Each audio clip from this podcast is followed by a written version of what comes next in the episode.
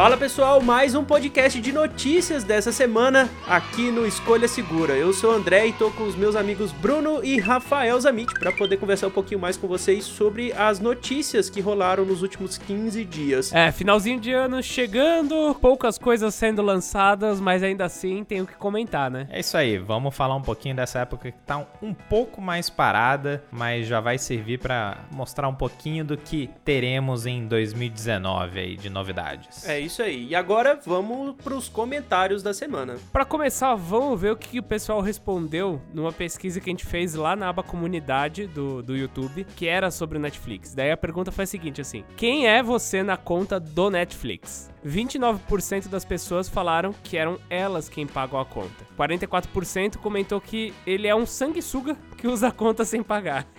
Ô louco. E 27% falou que não paga, mas também não usa. Acho que o interessante disso, até que a gente estava comentando um pouco antes de começar aqui essa leitura de comentários, é que muita gente é, até respondeu essa parte do sanguessuga aí, mas tem um lance que assim, ah, tal pessoa paga o Spotify eu pago o Netflix, ou vice-versa, ó, eu pago só o Spotify, mas no Netflix não sou eu que paga, eu divido. Então tem bastante gente dividindo conta é, pagando serviços de streaming separado, né? É, faz muito sentido, né? Às vezes você tá, tem um amigo ou família que o intuito do serviço, na verdade, é aquele plano familiar, mas nem sempre são familiares que usam. Então, se consegue aí organizar algum grupo para rachar, nada mal, né? É, e o interessante é que foram 23 mil votos e vocês comentaram que tem 27% que não usa, né, o Netflix. Nós ficamos até espantados com isso, que a gente achava que era mais. Quer dizer, achava que tinha mais gente usando, né, que era quase, sei lá, 100%. Sim, é, se fosse para chutar, eu acho que ficaria, sei lá,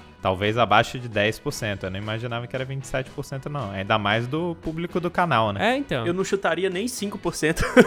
tem muita gente que gosta de outros tipos de séries e filmes que, que não estão lá e que acabam usando a livraria do Paulo Coelho, segundo eles. Mas vamos lá, na página do Castbox a gente teve muito comentário essa semana e o pessoal principalmente veio falar assim: ah, que séries que eles viam, que como que eles usavam o serviço, como que eles dividiam. Isso foi super interessante. A gente vai só dar uma resumidinha e comentar rápido pelas pessoas, porque senão ia ficar muito longo. Obrigado a todo mundo que deu sugestão para poder consumir mais coisa na Netflix, porque valeu a pena. foi, foi. Eu gosto quando vocês comentam, pessoal. Comenta que às vezes a gente pode não falar todos aqui, mas a gente vai pelo menos ler todos e tentar passar por eles. Então, o Samuel Barbosa Jr. fez um dos comentários que ele falou assim: olha, depois desse episódio aí, eu coloquei todos os serviços avulsos na ponta do lápis e eu descobri que hoje eu pago muito mais do que eu pagava apenas na TV a cabo. Mas é tudo questão de uso mesmo. Eu pago mais e, consequentemente, eu utilizo muito mais de cada serviço. É, justo, né? Ele colocou na ponta do lápis e viu: pago mais, mas sou mais feliz. É isso que importa. Você tá aproveitando bem cada serviço aí. É, eu acho que se você começa a listar, você tem muito mais coisa do que só o que era entretenimento, né? Então, sei lá, eu pago o serviço de senha, pago o serviço de anotação tipo Evernote, daí tem a TV, tem o Spotify, daí, sei lá, tem algum serviço pro canal que a gente usa, você começa a acumular as coisas, né? Tem que ficar bem de olho nisso daí que você assina. É, eu assino o Audible também para ouvir livro digital, então você vai assinando, assinando e daqui a pouco você tá cheio de dívida. que a gente focou um pouco nos streamings, né? Mas se colocar aí na conta que nem você falou, serviços, ixi, hoje em dia é fácil você pagar até 10 reais por um monte de coisa e no final do mês juntar uns 300. O Luiz Henrique Azevedo também fez um comentário rápido. Ele falou assim: Ó, oh, valeu pela dica do aplicativo Just Watch. E daí, de novo, a dica para todo mundo que tá ouvindo agora: esse é um aplicativo que ele centraliza todos os conteúdos dos serviços de streaming. Então você fala assim: ah, quero assistir tal filme. Você vai lá, procura nesse aplicativo e daí ele vai te falar onde que tem disponível. Então é meio que uma, um serviço para você encontrar aquela série, aquele filme que você tava procurando, já com os valores ou indicando que realmente é só você pagar a mensalidade do serviço. Então, é, que bom que você gostou, Luiz, e que bom que a gente também te ajudou com o aplicativo do Zoom, que ele também baixou através de indicação do canal. Eu vou deixar uma dica de aplicativo aqui também que chama TV Time, que é um aplicativo para você ver quantas horas de de, Netflix e de tudo mais você está é, acompanhando. Basicamente, você consegue listar todos os episódios que você vai vendo, então você consegue ter um controle de, por exemplo, parei parei na temporada 12 do no episódio 5 da, sei lá, Grey's Anatomy e aí eu pego dali pra frente para poder assistir. É um aplicativo muito legal também e fica de dica aí para vocês que gostam das nossas dicas de aplicativos. É, tá disponível tanto na Play Store quanto na iTunes Store e funciona online também, então enfim, é, é da hora, é legal. Daí, depois desses comentários, a gente teve muita dica de série e de como tava usando. Então, como eu comentei, deixa eu simplificar aqui, ó. O Bruno Rodrigues indicou pra gente lá o Flash e House of Cards, que ele falou que é o que ele curte, bem como animes. Então, ele não falou quais eram os animes, mas recomendou essas duas séries. O Levison Mota, ele falou assim, ó, tem uma série sensacional que é o The Is Us. The Is Us. This is us. É, ele falou, ó, não sei se tem no streaming, mas vale a pena, muito boa. Então tá aí mais uma indicação dele. O José Carlos da Silva também deixou um comentário falando de outros serviços de streaming além do Net- do Netflix. Como os pais dele assinam ali a TV por assinatura, né? Tem suporte, tem a possibilidade de você assistir outros streamings sem precisar da assinatura. Ele acompanha também o Telecine Play e o HBO Go, porque enfim, os pais não usam, então ele acaba tirando proveito dos serviços de streaming por conta da TV por assinatura. O Guilherme Zacarias, ele lembrou de um serviço que eu já ouvi bastante falar, mas eu acho que vocês também não curtem, vocês curtem anime. Não muito.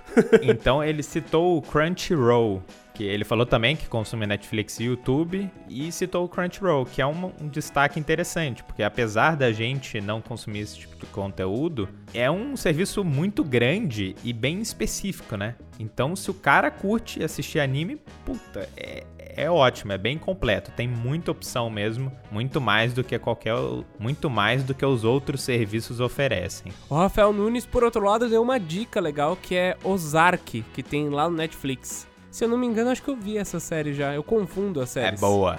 É boa Qual essa. que é esse Primeira e segunda temporadas, muito boas. Eu, eu assino embaixo aí da indicação dele. Ah, não, não assisti não. Vou assistir. Hum, parece bom mesmo. Tô olhando aqui a descrição. É daquela leva, foi interessante esses últimos anos aí, que eles começaram, lógico, a gente teve o destaque do House of Cards com Kevin Space e tal, que acabou não dando muito certo no final das contas, mas as últimas séries têm vindo muita gente famosa e muita gente boa, não só famosa, mas como boa também, que antes não vinha. A gente chegou a comentar isso no, no episódio anterior, mas agora tem muita coisa, você vê muito rosto conhecido. Antes era um monte de gente desconhecida lá no destaque na Netflix. O Edivaldo Turbiani também deixou comentário. Muito obrigado pelo comentário, Edivaldo. E o destaque aqui é que ele assina o Netflix há muito tempo por conta do House of Cards, mas até hoje não assistiu mais do que dois episódios. Ele completa o comentário aqui falando que no momento tá acompanhando a série Blind Spot e Suits, que é uma série muito legal também. O Otávio Eugênio também deixou algumas co- recomendações aqui de Netflix. Tem O Atirador, The Flash, Annie with Annie, eh, The Hundred, The Walking Dead. Enfim, tem muita coisa, muita indicação. Cara, assiste. Muita coisa, é, eles mandaram muito.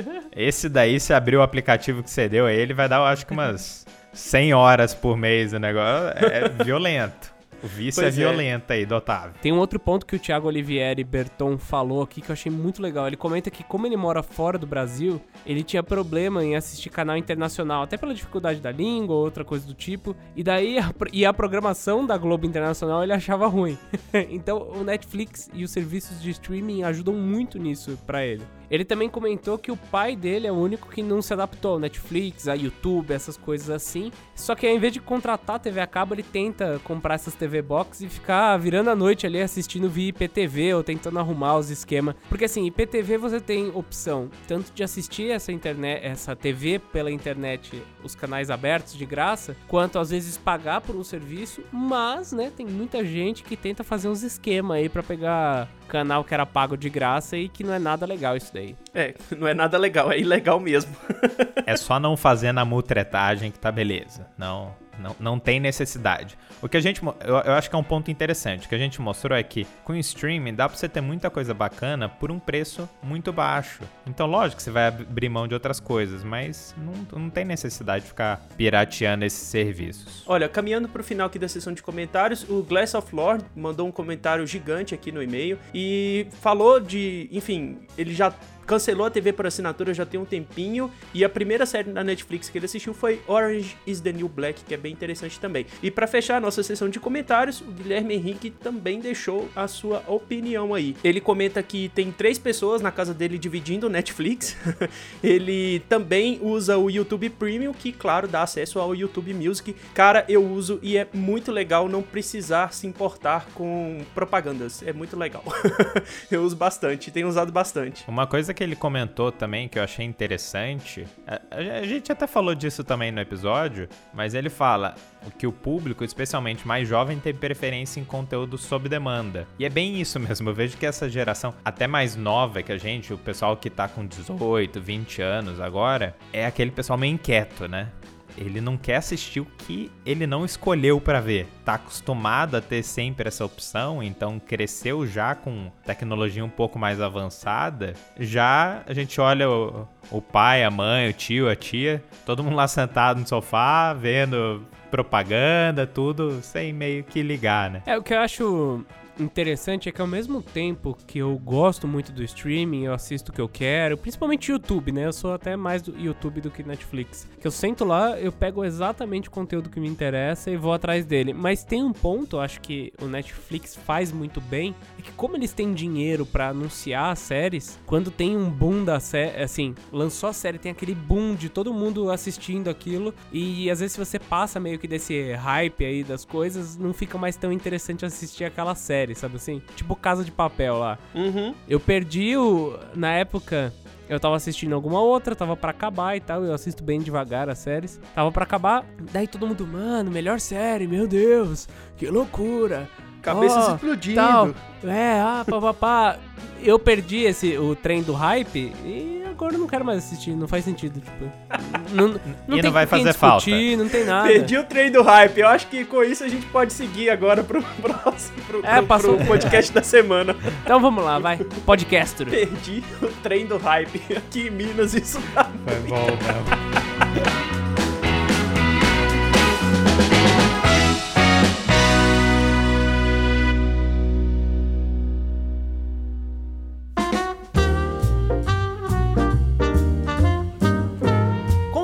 comentários lidos, vamos começar aqui pelo evento mais talvez marcante dos últimos dias, que foi a Snapdragon Tech Summit, um evento que aconteceu lá na pequena, grandiosa ilha linda, maravilhosa do Havaí, nos Estados Unidos, que contou com jornalistas do mundo todo e já é a terce- segunda ou terceira edição do Snapdragon Tech Summit que a Qualcomm chama os jornalistas para poder demonstrar ali os principais produtos para o próximo ano. No caso desse ano foi Snapdragon 855, que vai suceder o Snapdragon 845, que a gente já tem nos topos de linha desse ano, e o Snapdragon 8CX. Mas a gente conversa um pouquinho mais sobre ele daqui a pouco. Primeiro vamos conversar sobre o 855, que é o processador que vai ah, tornar a internet 5G uma realidade nos próximos smartphones, né? Tudo isso considerando um possível aumento aí de 100 a 200 dólares, é o que o pessoal tá prevendo para os celulares que tiverem o 5G. Então já é uma nova tecnologia que vem com uma carga pesada aí por trás, né? Eu confesso que eu não esperava alguma coisa tão cara. Ainda mais nesse.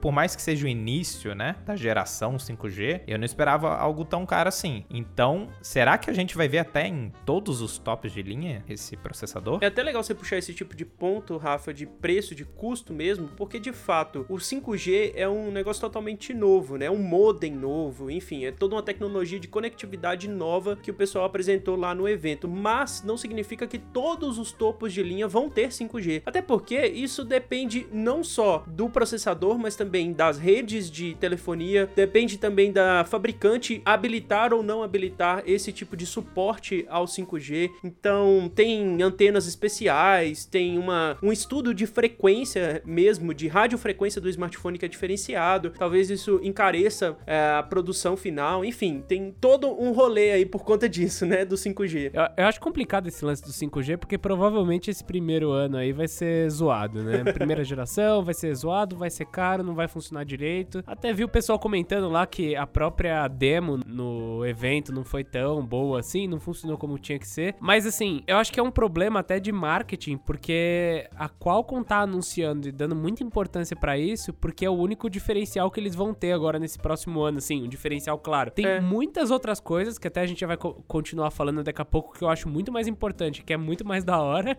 mas eles decidiram focar no 5G e assim, pro Brasil, cara, pro Brasil não vai adiantar, sabe? Vai chegar daqui 5 anos, a gente ainda nem tá no 4G direito em várias regiões. Pois é. Tem hora que nem o 4G pega direito, o 4G tá zoado, o que é melhor mesmo é o 3. Sabe, é- não vai funcionar tanto assim. É, só esse ano que a gente teve uma definição clara de como o 4G vai funcionar no Brasil de agora pra frente, né, com a banda 700 MHz. Enfim, tem muita coisa ainda pra ser resolvida. Como o Bruno disse, tem coisa muito mais legal do que o 5G, por exemplo, o processo de fabricação que agora é de 7 nanômetros, então reduz consumo de energia. Enfim, tem muita coisa mais legal pra poder focar no marketing, mas eles fizeram tudo isso, todo o alarde com o 5G. É, para destacar algumas coisas legais aqui, eu vou puxar um aqui, uma mais técnica, mas eu achei muito legal, porque no Snapdragon 845 são quatro núcleos potentes e mais quatro núcleos de baixo, de baixo consumo de energia. No Snapdragon 855 é um núcleo muito potente, com um Cortex A76 de 2.84 GHz, então ele é muito forte mesmo para rodar aquelas aplicações que mais precisam de potência de processador. Tem três núcleos também A76, mas com um clock um pouco reduzido e os quatro núcleos de baixo consumo de energia. Eles falaram desse núcleo de processamento superior, né, para colocar o uso em situações mais extremas, mas cara, é uma divisão, é, é uma parte física do processador dedicada a processamento high-end. E aí entra jogo, entra captura de vídeo em 4K HDR e modo retrato ao vivo, entra também os recursos de AI, né, de inteligência artificial e também a parte de detecção de realidade aumentada. Então, é um chip pensado para o futuro. E a partir de agora são muitas coisas legais que podem vir, né? Ô, você é um sacana que você já falou tudo de uma vez.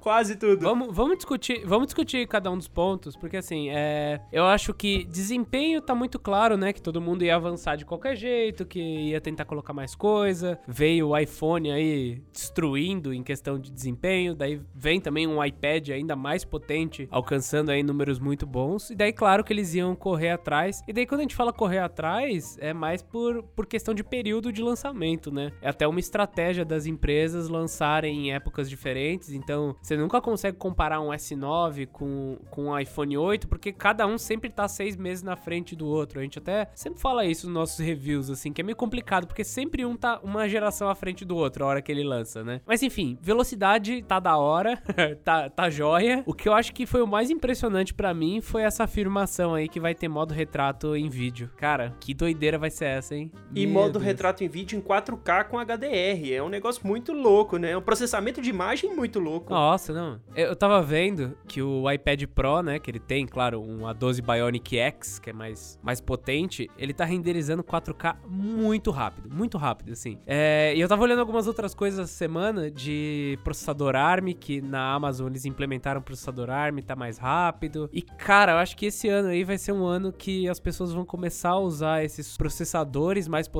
aí pra começar a testar e comparar com o X86 aí. E eu tô achando que vai dar bom, hein? Talvez não esse ano, mas curto prazo. É, talvez a próxima geração, aliás, talvez a atual geração, né, que tá chegando agora, seja a geração que vai dividir plataforma RM de x86 e meio que com- começa a conversar tudo uma coisa só de, de, de potência mesmo. A gente já fez um podcast exclusivo só de ARM do futuro, do que, que a gente acha pro futuro da tecnologia. Então vamos deixar linkado aí também na descrição desse podcast, se você quiser ver um pouquinho mais. Ver não, ouvir.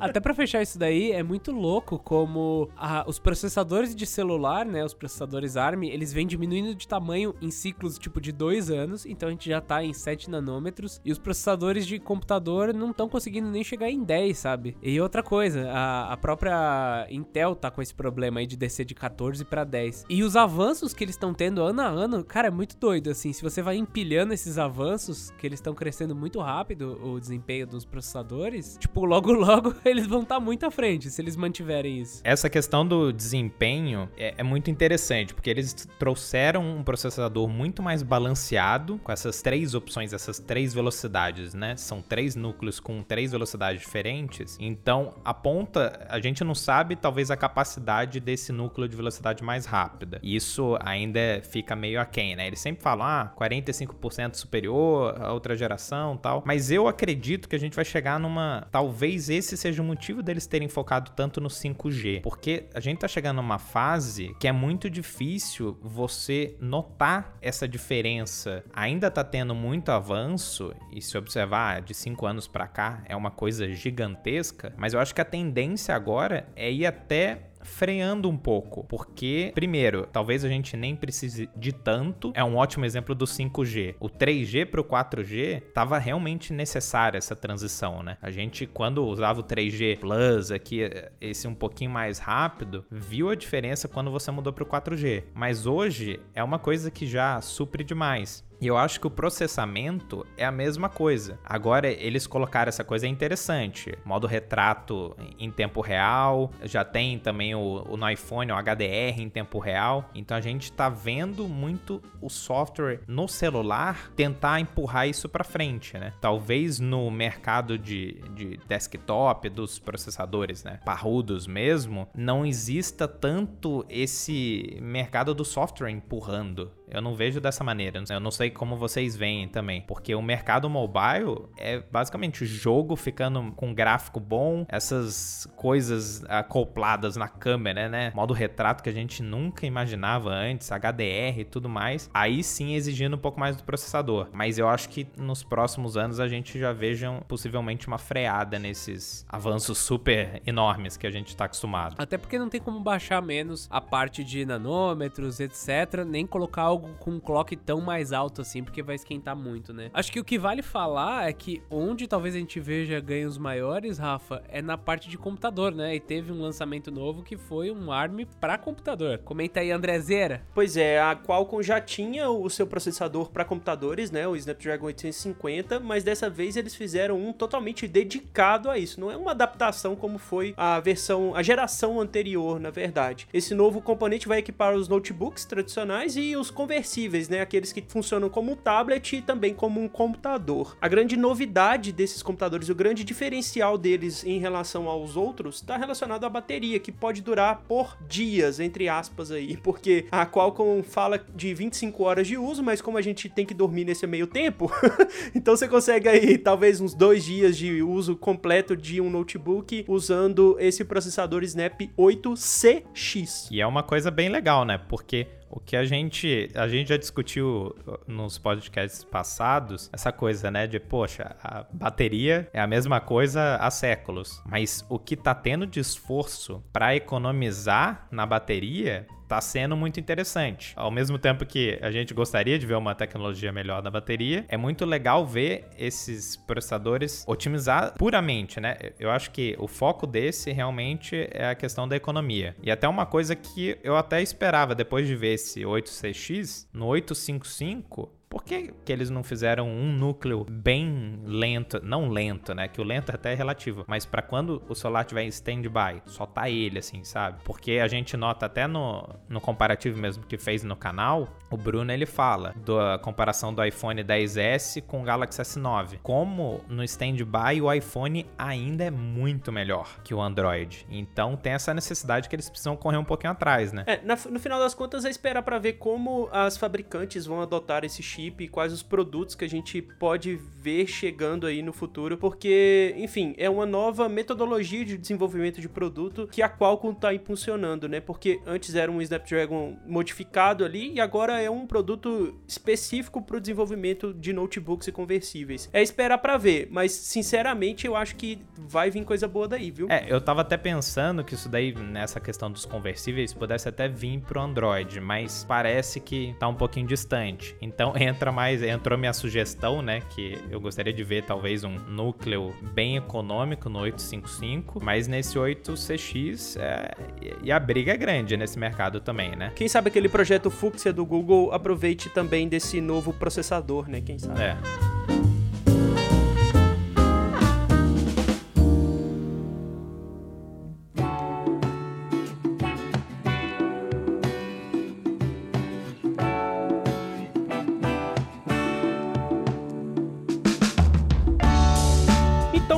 começar a falar agora de produto que foi lançado nesses últimos 15 dias. Tem produtos legais aqui, mas antes da gente começar a falar, deixa eu, deixa eu fazer uma pergunta para vocês. O que, que vocês acham de versões especiais de smartphones? Vocês acham que é firula? Vocês acham que vale a pena? Assim, sem falar nenhum modelo, versões especiais, vai. Quando não muda absolutamente nada por dentro, eu acho inútil, sinceramente. A não ser que acompanhe alguma queda de preço, sabe? Ou, ou quando um produto já tá há muito tempo no mercado. Isso é até comum, né? Uhum. A gente vê alguns produtos que já estão há muito tempo no mercado, a empresa não tá pensando em lançar um, novo logo. Ah, um ótimo exemplo. Talvez console de videogame. Pura mudança estética, às vezes convence o cara. O cara não vai trocar, né? Mas quando é mudança estética, eu não gosto. Uhum. Respondendo a sua pergunta. Tipo aqueles, aquelas versões coloridas da Apple, né, com o Product Red, que não muda nada por dentro, é só uma cor mais chamativa para poder ajudar uma causa social, por assim dizer. É, aumenta o leque de opções, mas não, não, não muda nada, né? Olha, é, eu, como Bruno, pessoa física, Bruno, eu gosto. Assim, eu, eu gosto. Bruno, você compraria? Não, mas ok, gente. Tipo, tem coisa que, que cada um gosta de uma coisa, né? Sei lá, tem gente que vai gostar de uma guitarra com uma outra cor, uma guitarra toda ralada e puta, vai virar outro produto. Por que, que não o celular? Afinal, o celular é uma das coisas que todo mundo tem hoje em dia. Então, assim, acho que cor e versões especiais são o que definem as pessoas, entendeu? Quando lança um videogame do, do God of War, sei lá, você jogou God of War, você é o louco do God of War, você vai comprar. Ah, lançou o Nintendo Switch do Zelda. Você quer mostrar que você curte Zelda, sabe? Tipo, é, eu acho que faz sentido. para você construir, construir o que você vai construir. E do lado de negócios, né? O Bruno, administrador, é, porra, vamos fazer um dinheiro aí, né? vamos aumentar o, o, marketing dessa galera aí, né? Vamos justificar esse investimento. É, se tem, se tem gente que topa, tem gente que vai ganhar em cima. E tá certo, velho. E, e pode querer ganhar em cima, e pode querer aparecer. Ah, é só. É mercado. Se se alguém vai comprar, alguém vai vender, tá todo mundo feliz. Eu tava pensando aqui, será que as pessoas, porque é legal a gente ter mais opção, eu não consigo enxergar alguém comprando o mesmo modelo só por uma mudança estética. É alguém que tem muito dinheiro. É, então. É, é, alguém que tem uma McLaren e ele quer o McLaren, entendeu? Não é pra, não é pra gente. Falando em McLaren, deixa eu puxar um negócio aqui. Por que, que eu perguntei de versões especiais? Porque a OnePlus, junto com a McLaren, olha aí o Bruno sagaz na, na, na conexão de informações aí, lançou uma nova versão do seu smartphone. Basicamente, é o mesmo smartphone, né? Esteticamente mudam algumas coisinhas ali, mas por dentro tem 10 GB de memória RAM contra 6 ou 8 da versão normal do OnePlus 6T. Com a mesma tela, com o mesmo processador, um pouco mais de armazenamento, né, que agora chega a 256 GB de armazenamento. O OnePlus 6T McLaren chega aí no mercado custando a bagatela de 699 dólares. É um pouquinho mais caro do que as versões normais. Pô, barato ainda, gente. depois do iPhone a gente tá preparado para mil dólares de lançamento, né? Barato. Ou oh, depois do iPhone é, a gente tá preparado para tudo, velho. É incrível, assim. Ah, só 699. Pô, oh, sem brincadeira, eu achei que ia ser tipo mil e pouco, 1050, 1200. É, tamo bem aí, ó. Parabéns, parabéns OnePlus. Parabéns aos envolvidos, né? Além de ter mais 10 GB de RAM e essa cor diferentona com laranja e tudo mais, que, cara, ficou bonito. Ficou realmente bonito porque tá sutil. Não é nada muito extravagante, é, bem sutil mesmo a borda laranja ali. Ele vem com a tecnologia de carregamento rápido que chama Warp Charge, de 30 watts. Cara, é muito louco isso. Eu tava dando uma pesquisada, já lançaram uma versão anterior, né? A versão do OnePlus 6 é, com essa mesma tecnologia dia e ela entrega em 20 minutos de carga o equivalente a 50% da bateria. Imagina, 20 minutos ali na tomada, 50% de bateria. Louco pra caramba. Sabe o que, que eu acho engraçado disso? É que a OnePlus ela desenvolve tão bem essa tecnologia e não explode nada. é, muito, é engraçado você ver uma gigante como a Samsung. Se você for ver, seria muito mais fácil você ver o OnePlus 6T McLaren agora explodir. Mas não, talvez eu colocasse minhas fichas num próximo Samsung explodindo, entendeu? Mas o em questão é essa versão assim, eu, eu vou usar a tática que o Bruno sempre usa, que é a pessoa física e pessoa jurídica, essa coisa assim. Eu como consumidor eu acho uma puta de uma sacanagem. Você acabou de lançar o 6T e é um público que curte essa coisa de desempenho, você curte ter versões com mais memória RAM e tudo mais. Só que, cara, você acabou de lançar. Eu vejo muito como, ah, agora como tem um monte de celular a mil dólares e a gente consegue vender esse daí abaixo de 700, ah, vamos colocar 10 GB de RAM, vamos. Eu não consigo ficar, não ficar puto como consumidor com isso, mas como empresa eles dão uma opção a mais, né? Eu acho que além de fazer dinheiro, isso daí é pra manter o hype em alta. É verdade. Provavelmente o OnePlus 6T McLaren jogou eles de volta pras notícias e fez vender mais o OnePlus 6T normal, sabe assim? É, é isso. Tem até um vídeo do Marcus Brownlee que ele comenta isso, de cor, que o pessoal fica lançando de dois em dois meses. É, para sempre que voltar, você voltar pras notícias. Mas só mais um comentário de bateria, aliás, são até dois comentários. A primeira coisa é que a Oppo já usou essa tecnologia num celular anterior. Isso. Eu não lembro qual que é o modelo. E acho que a tecnologia chama- chama Ultravoc. E é a mesma tecnologia, eles dão outro nome pra OnePlus, né? Pra fazer aquela média e tal. E o lance da, da Samsung, o problema deles não foi nem carregar rápido, se eu não me engano. Foi o tamanho da bateria pro tamanho do aparelho. Que daí eles tentaram colocar uma bateria muito grande num celular pequeno e cagaram lá na- nas bordas que elas encostavam e, e bugavam. Explodiu, né? Ah, não. É só pra. É só pra. Não importa muito a, a- explicação se você for ver, o negócio explodiu. É, não, é só pra informar o pessoal, porque assim, talvez se eles colocassem uma bateria de 7000 mAh em um celular pequeno, eu ficasse mais preocupado do que com o carregamento rápido. Mas, né? É, só não é, por, é, é, é fisicamente impossível. É impossível, né? Não, não para, não, não, não, de novo não. É, se a gente teve a versão McLaren agora, dois meses depois do lançamento, pode ser que a versão Ferrari chegue até o próximo. Enfim, vamos pra próxima notícia agora. Mas enfim, é bom. Eu adoro o OnePlus. Eu tô com ele aqui, eu tô com dó de vender ele pra pegar um Pixel. Ah, é, só pra fechar. Eles falaram que é uma parceria de longa data, tá? Poderemos ver mais. Ah, quem sabe a gente tem aí um OnePlus 6T McLaren é, Senna. Vai, né?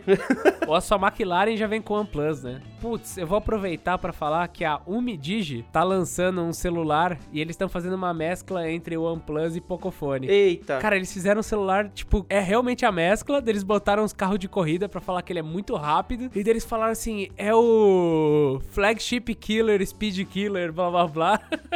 e daí eles colocaram o Helio P60, que é Caramba. horrível.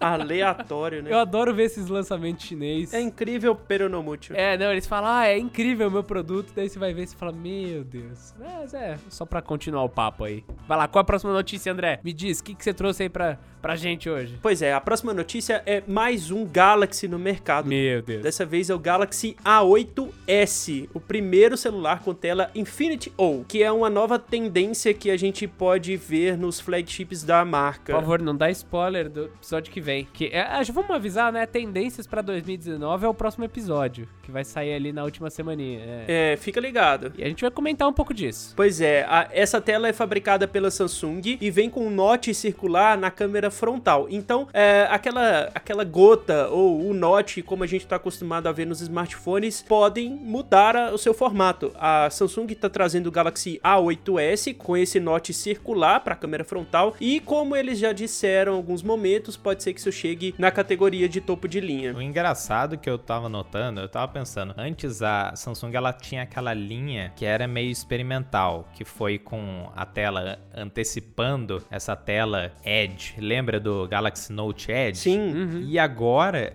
eu tô percebendo que eles estão começando a fazer isso com a linha A.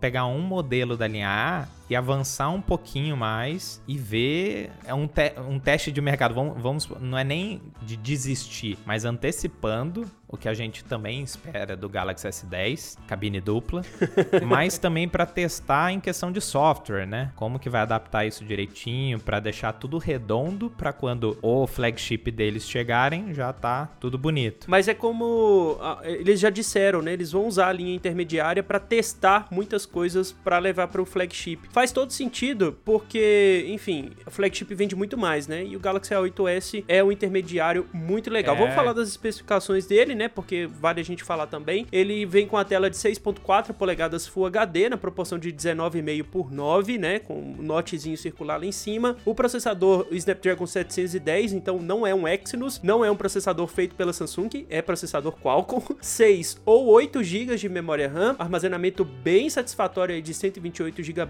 que pode ser expandido via cartão micro SD, e câmera traseira tripla, com sensor principal de 24 megapixels com abertura f1.7, um sensor telefoto de 10 megapixels com abertura f2.4 e um sensor de profundidade ali que não precisa ter muita resolução e por conta disso são 5 megapixels com abertura f2.2. A câmera frontal também tem 24 megapixels, só que com a abertura de f2.0. E tudo isso com Android 8.1 com a personalização da Samsung que a gente já conhece tanto. Eu só tenho um comentário e vocês já devem saber qual é. Ah, me surpreenda, Bruno. Sem P2. ferrou, cara, ferrou. Sabe assim, a única pessoa que ainda gostava de a única marca, aliás, que ainda gostava de mim era a Samsung, que deixava o P2. Agora nem mais ela. E como a gente vê a tendência dos, dos intermediários indo pro flagship, pode ser que o Galaxy S10 não tenha P2 mesmo, hein? É o fim dos tempos. Quem sabe no Note 10? Quem sabe? Ufa. É o fim dos tempos, cara. Oh, certeza que daqui uns dois anos a gente vai estar em evento de tecnologia, todo mundo com celular novo, e eu tendo que andar com dois celulares para um deles ter P2, porque eu gosto, sabe? Maluco. Vai ser tipo o, o cara que assiste, as, grava os programas na videocassete hoje em dia, né? É, tipo isso. Vai ser aquele tiozão roots, né? P2 forever. Não foi só a Samsung que lançou produto novo. A Asus também trouxe o Max Pro M2, o sucessor do seu smartphone com muita bateria aí, que eu usei esse ano e fiquei bem feliz pela bateria, mas só pela bateria. é, é, esse que é o problema. O Max Pro M2 é um smartphone intermediário, mas que tem muita bateria. E a grande novidade dessa nova versão é a tela ali com Note, né? Numa proporção que a gente já está acostumado com o Zenfone 5, mas agora chega para o Max Pro também. São 6.3 polegadas na resolução Full HD e proporção 19 por 9. Agora, André, eu te pergunto uma coisa. A Asus tem aquele problema, né? Anuncia. Quando será que a gente vai ver isso daqui no Brasil? Ah, talvez só com o lançamento do Zenfone 6 aqui no Brasil, viu? Porque o Max Pro chegou o ano passado na CES e só, só pro final do ano que foi lançado aqui, né? Demorou um tempinho. Acho que demora. É engraçado que dá até aquela sensação de que, pô, não acabaram de lançar, só que na verdade o outro foi anunciado há muito tempo, né? É, exato. Então tem aquele espaço de avisar que vem e até chegar no Brasil. Não que demore tanto, demora meio que em tudo, né? A Asus ela tem até o costume de alguns, que foi o fone da ROG, eles atrasaram meio que em tudo. Avisou que existia, mostrou que existia, mas até tá disponível no mercado, mesmo americano, demorou bastante. É, é sei lá, cara, eu tô começando a cansar, assim. Você vê que a gente vai falar de um monte de lançamento de celular e eu acho que, assim, se ele não tem um diferencial claro, tá complicado concorrer no mercado. Até porque você vê, você vê a Nokia da vida chegando lá fora,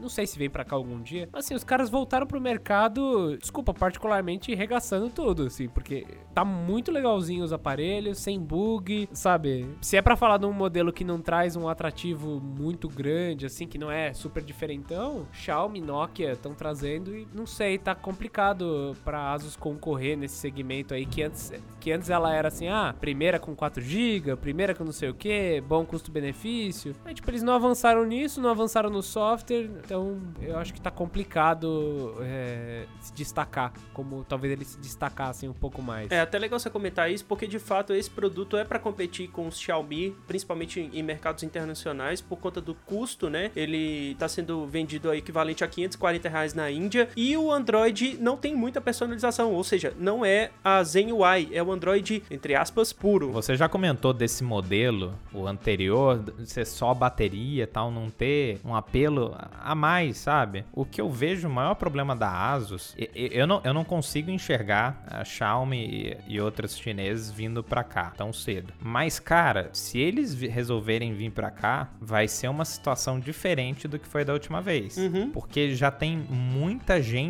interessada e a gente já comentou aqui, na a Amazon é um ótimo exemplo de marketplace que você consegue achar muito modelo chinês. Então, eles cresceram demais e perdeu um pouco de espaço. Pode ser nem espaço de mercado, mas a questão de o consumidor se interessar ou não pelos produtos que a Asus vem lançando. Claro. Esse que eu acho que é a problemática atual da empresa. É, a gente sempre fala nos vídeos, né? Você consegue comprar hoje em dia os Xiaomi mais famosos e, enfim, que a gente gente gosta de fazer vídeo porque tem qualidade legal. Já na Amazon, em Marketplace, tem muita gente trazendo, é confiável, enfim, rola também de comprar de uma forma mais rápida, né? Do que esperar o lançamento oficial de uma marca que pode ser que traga, pode ser que não traga, enfim. E se trouxer vai demorar mais. É, coisas do mercado que a gente não entende direito.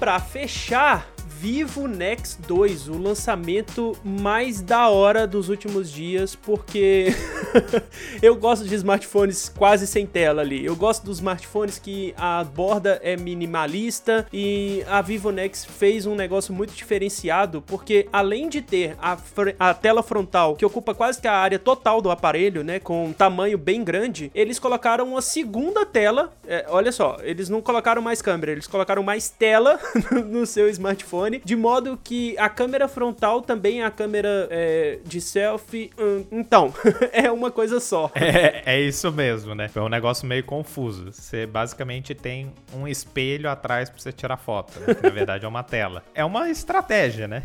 Não deixa de ser uma estratégia. É verdade. Fica um pouco mais. Ah, é, é aquela coisa que eu, eu não acho que vai, vai flopar lindamente. É uma coisa interessante de se ver, mas é muito cara de protótipo. É. Né? Mas você vê que ele não é o primeiro, né? Acabaram de ter outros modelos fazendo a mesma coisa. Não sei exatamente quais, não lembro o nome, mas eu já vi outros que estão tentando isso daí. Para mim, o que me preocupa é bateria, né? Melhor do que uma tela para gastar bateria são duas telas. É, o negócio é que você pode usar a segunda tela, Bruno, de uma forma para economizar bateria. Então, você tá fora de casa, você usa a tela secundária, que tem uma resolução menor, tem um tamanho menor, então é menos pixel para poder iluminar. E aí, dentro de casa, você usa a tela principal. tipo assim, ao invés de você escolher qual câmera que você vai usar, se é a frontal ou se é a traseira, você escolhe a tela que você vai usar. Aí, aí no final vai acabar escolhendo outro celular. Né? É.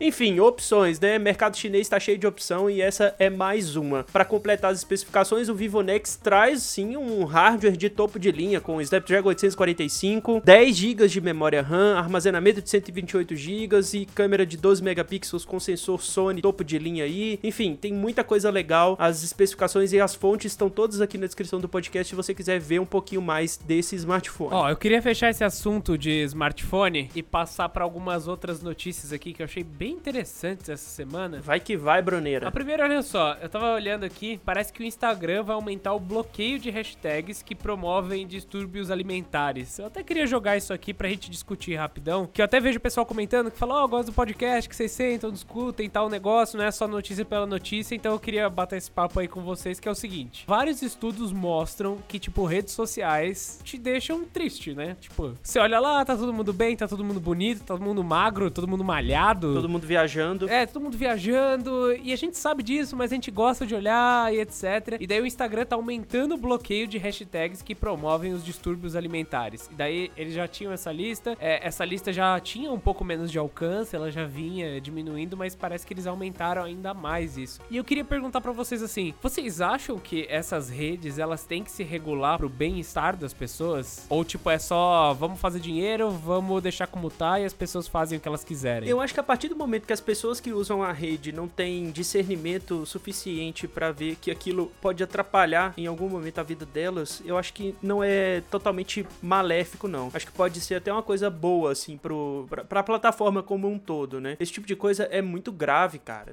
A gente tá mexendo com. A gente não, né? As empresas estão mexendo com a saúde das pessoas. Aquele negócio que há um tempo atrás é, apareceu que o Facebook meio que te coloca numa bolha, né? E aí eles têm estudos para poder te mostrar é, links mais felizes, notícias mais felizes, links que você vai se sentir feliz em ver. É, eu acho que esse tipo de regulação é ruim porque existe a regulação, mas no final das contas é boa porque nos deixa menos dependente, talvez, da, da plataforma. Sei, sei lá, é meio difícil e seria até é, leviano da nossa parte apontar isso como uma coisa boa ou ruim. Na verdade, eu, eu discordo de você e eu vou usar como explicação o fato de você ter dificuldade para se colocar de um lado ou de outro. Eu vejo pela simples questão: quem que é o Facebook para determinar o que, que realmente afeta a saúde das pessoas ou não? No fundo, são pessoas afetando outras pessoas. Basicamente, essa é a rede social. A gente entra porque a gente quer. Isso entra muito na questão do free speech lá dos Estados Unidos. Aqui seria meio que a liberdade de expressão. A partir do momento que você não pode usar determinada hashtag, porque aquilo influencia, eu, eu acho um campo muito nebuloso, porque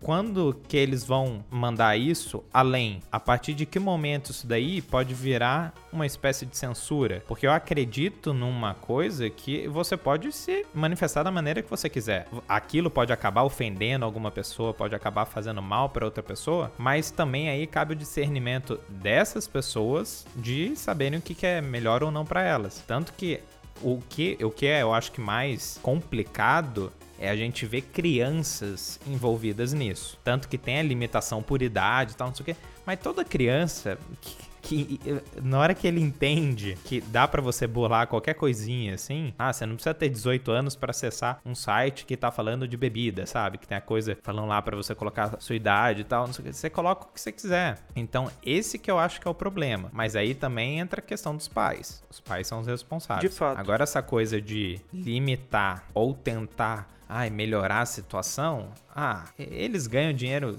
de qualquer maneira, sabe? Muitas coisas eles causam e depois vêm apresentar a solução. Eu acho que não funciona dessa maneira, não. É, eu também sou a favor do menos Estado e tudo mais, de menos intervenção de empresas e tudo mais no nosso tipo de vida. Mas a gente tá chegando no ponto que existe dependência de redes sociais, cara. A, as pessoas estão começando a se sentir afetadas fisicamente, a, a saúde afetada mesmo, por conta do, de um algoritmo, sabe? É, é muito complexo, assim. Enfim, é um assunto polêmico, de verdade. É, eu acho complicado, eu sou ainda a favor. Não a favor, né? Eu acho que assim, eu, sou, eu tô mais pro lado do André que do Rafa, assim, de olha, se as pessoas não sabem o que elas estão fazendo, tipo assim, se elas sabem o que elas estão fazendo, elas têm que ter a liberdade de escolher. Mas se elas não sabem, a gente pode ajudar direcionando. Mas o problema que eu acho é você colocar uma empresa. Quem que é a empresa para dizer que alguém é ou não capaz de entender aquilo, sabe? A empresa, na verdade, é gerida por pessoas. Ah, sim. Então vai ser o que que eles querem com aquilo, entendeu? É, é o que acontece. É, imagina, você acha que, por exemplo, um, um, método que seria ótimo, como que você vai reduzir o vício no Instagram, por exemplo? Ah, você tem um limite de, de deslizada na, no aplicativo. Ah, eles simplesmente vão ganhar menos dinheiro. Então não existe isso, a gente sabe. Tem vários estudos que mostram, por exemplo, por que, que o telefone é tão viciante. Só o fato de você deslizar sabendo que vai carregar alguma coisa nova, isso já é esse é o fator viciante, porque estimula algum produção de alguns hormônios, só o fato da gente deslizar a tela sabendo que vai carregar coisa nova. E quando a gente sabe que vai carregar rápido, só da gente não saber que tem um fim, né? Exatamente. Né? E você pegou num ponto crucial. Não tem um fim. Então, se a gente quiser ficar naquilo o tempo que quiser, vai ficar. Eu, eu, eu não acho que essas empresas têm a moral de impor qualquer limite. O Twitter também, ele exclui alguns tipos de conteúdo, então, até conteúdo eu posso ser bem polêmico. A gente entrou agora, já que o pessoal gosta às vezes de fugir um pouco disso, mas eu acho que até conteúdo um pouco mais, vamos supor, sensacionalistas, coisas mais fortes, cara, ali você tá lendo porque quer. Se você vê o, ah, da Atena, que é, todo mundo sabe, de exagero, essas coisas, mas assiste porque quer. A partir do momento que você se desenvolve, eu acho que a questão é o desenvolvimento como pessoa. Aí entra toda a questão de educação, da gente não ter uma educação boa, das pessoas às vezes fazerem as coisas sem perceber. Mas mesmo assim, como que você vai, ah, você vai marcar essa pessoa como, ah, ela não é capaz de entender isso, então vou fazer por ela. Eu acho bem complicado isso daí. Enfim, essa é uma questão pesada que acho que vale até um podcast inteiro pra gente discutir. Mas, olha, tem uma outra notícia aqui que eu acho que é importante, que é a seguinte: o Porta dos Fundos estava certo. Eles estavam certos e agora já tem Uber Bus. no Egito, parece que eles estão testando e lançando um serviço de micro-ônibus de 15 a 20 pessoas, que é o Uber Bus. Então, assim, você consegue lá marcar de onde você quer ir até o outro ponto, né? E eles conseguem juntar um grupo de pessoas. Você passa lá com QR Code para mostrar que você entrou realmente no, no ônibus e tudo mais. E olha, Interessante aí, os caras previram, né, que ia ter o Uber Bus. Vocês já viram esse, esse vídeo? É, é, um- é até um mercado de fretados, né? É, basicamente isso. Que nada mais são que empresas que pegam um grupo de pessoas que costumam ir numa mesma trajetória ali e é um pouco mais cômodo do que você ir em rodoviária e tal. Mas é interessante porque é a mesma lógica, né? Tanto que o nome Uber Bus vende porque é a mesma lógica. A gente sempre teve o táxi, mas a gente nunca pensou quão fácil poderia ser pedir um táxi. Então é- entra nisso daí, né? Eu acho que o Uber Bus tem, tem futuro, hein? Tem futuro e eu quero ver aqui em BH pra poder me levar de zonas mais afastadas do centro pro mercado central pra poder comer pastel lá na feira do, do mercado É central. um pouquinho mais seguro que aqueles aplicativos de carona, né? É, exato. Tem até recentemente a iniciativa de um player grande, o Waze Carpool, que você coloca a sua trajetória e aí ele te sugere, a maneira que ele faz eu acho muito interessante, que ele sugere as pessoas que têm interesse naquela trajetória. Aí você consegue avisar essa pessoa que você tá disposto a levar ela. Não é você procurando carona, é tipo a carona procurando você. É meio, meio engraçado, mas aqui a gente tem muito medo disso, né? Então talvez tenha mais espaço até para um Uber Bus aqui no Brasil, porque todo mundo junto a gente, a gente se sente um pouquinho mais seguro, né? Num busão com 30 pessoas. É aquilo, né? A galera usa Uber pra poder ficar mais seguro no carro, mas aí vem o Uber Bus e não tem nada de segurança, né? É a mesma, é a mesma confusão do que é o Uber, o, o ônibus normal. Enfim, é, tem, eu acho que tem futuro, mas depende também. Depende de como isso vai funcionar.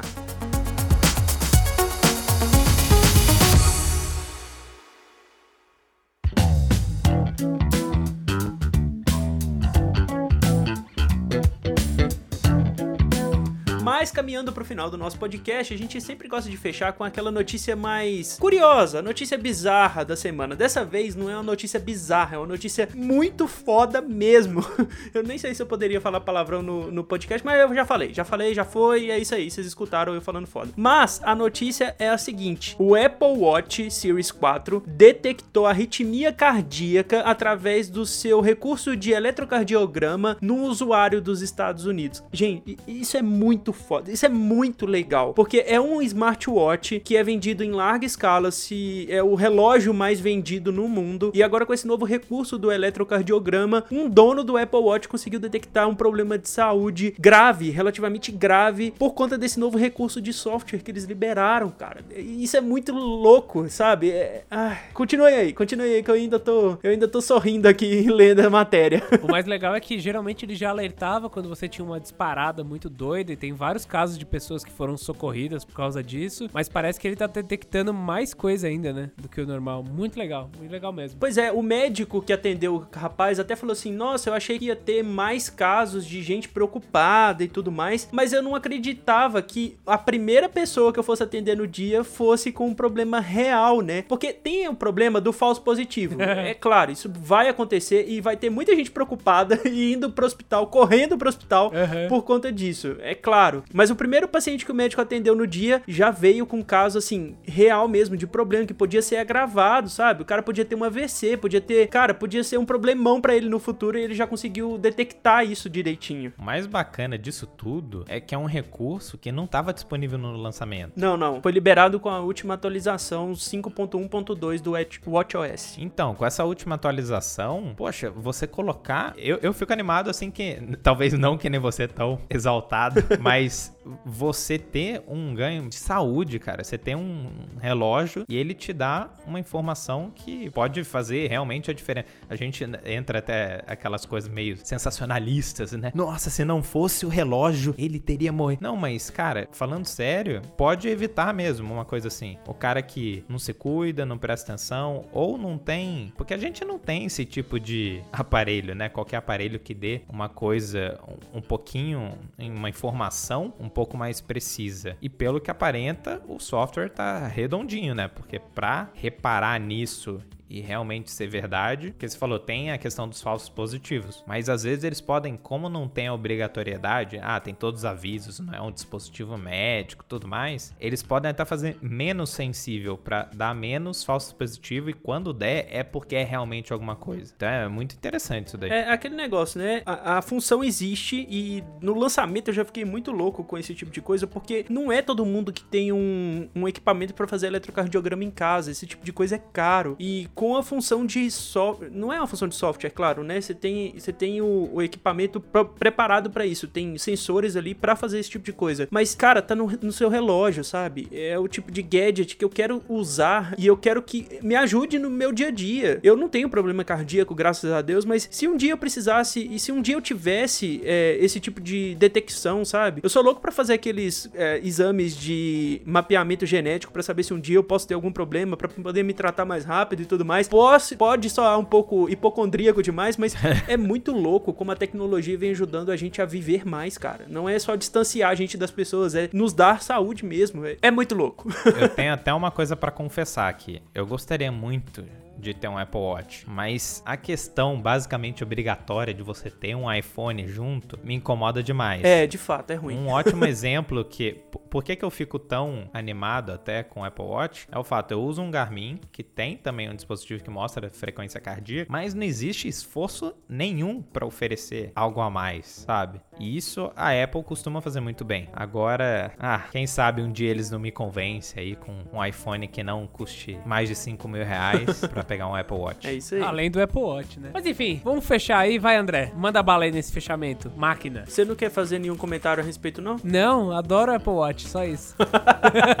é, então acho que com isso a gente já pode fechar o podcast e caminhar aí e aproveitar para desejar Feliz Natal, Feliz Ano Novo nesse papo assim, mais, mais pertinho de vocês, porque os próximos podcasts que vão aparecer a gente já gravou e, enfim, já tá preparado para não ficar sem podcast até o final do ano. Mas de qualquer forma, Feliz Natal e Feliz Ano Novo para todo mundo mundo e que, enfim, tudo aconteça de bom na vida de vocês. Um abraço. Tudo de bom, bom final de ano para vocês e falou pessoal, até o próximo episódio. Aí pessoal, um abraço, bom final de ano aí para todo mundo. Obrigado por esse ano ouvindo aqui o podcast junto com a gente. A gente vai ficar acho que um, uma semaninha só depois do próximo episódio sem sem podcast, a gente vai até avisar certinho para vocês, mas nós nos vemos em janeiro. Em janeiro tamo todo mundo junto aqui de novo para comentar mais coisas com vocês. É isso aí, pessoal, um grande abraço e até a próxima. Tchau, tchau.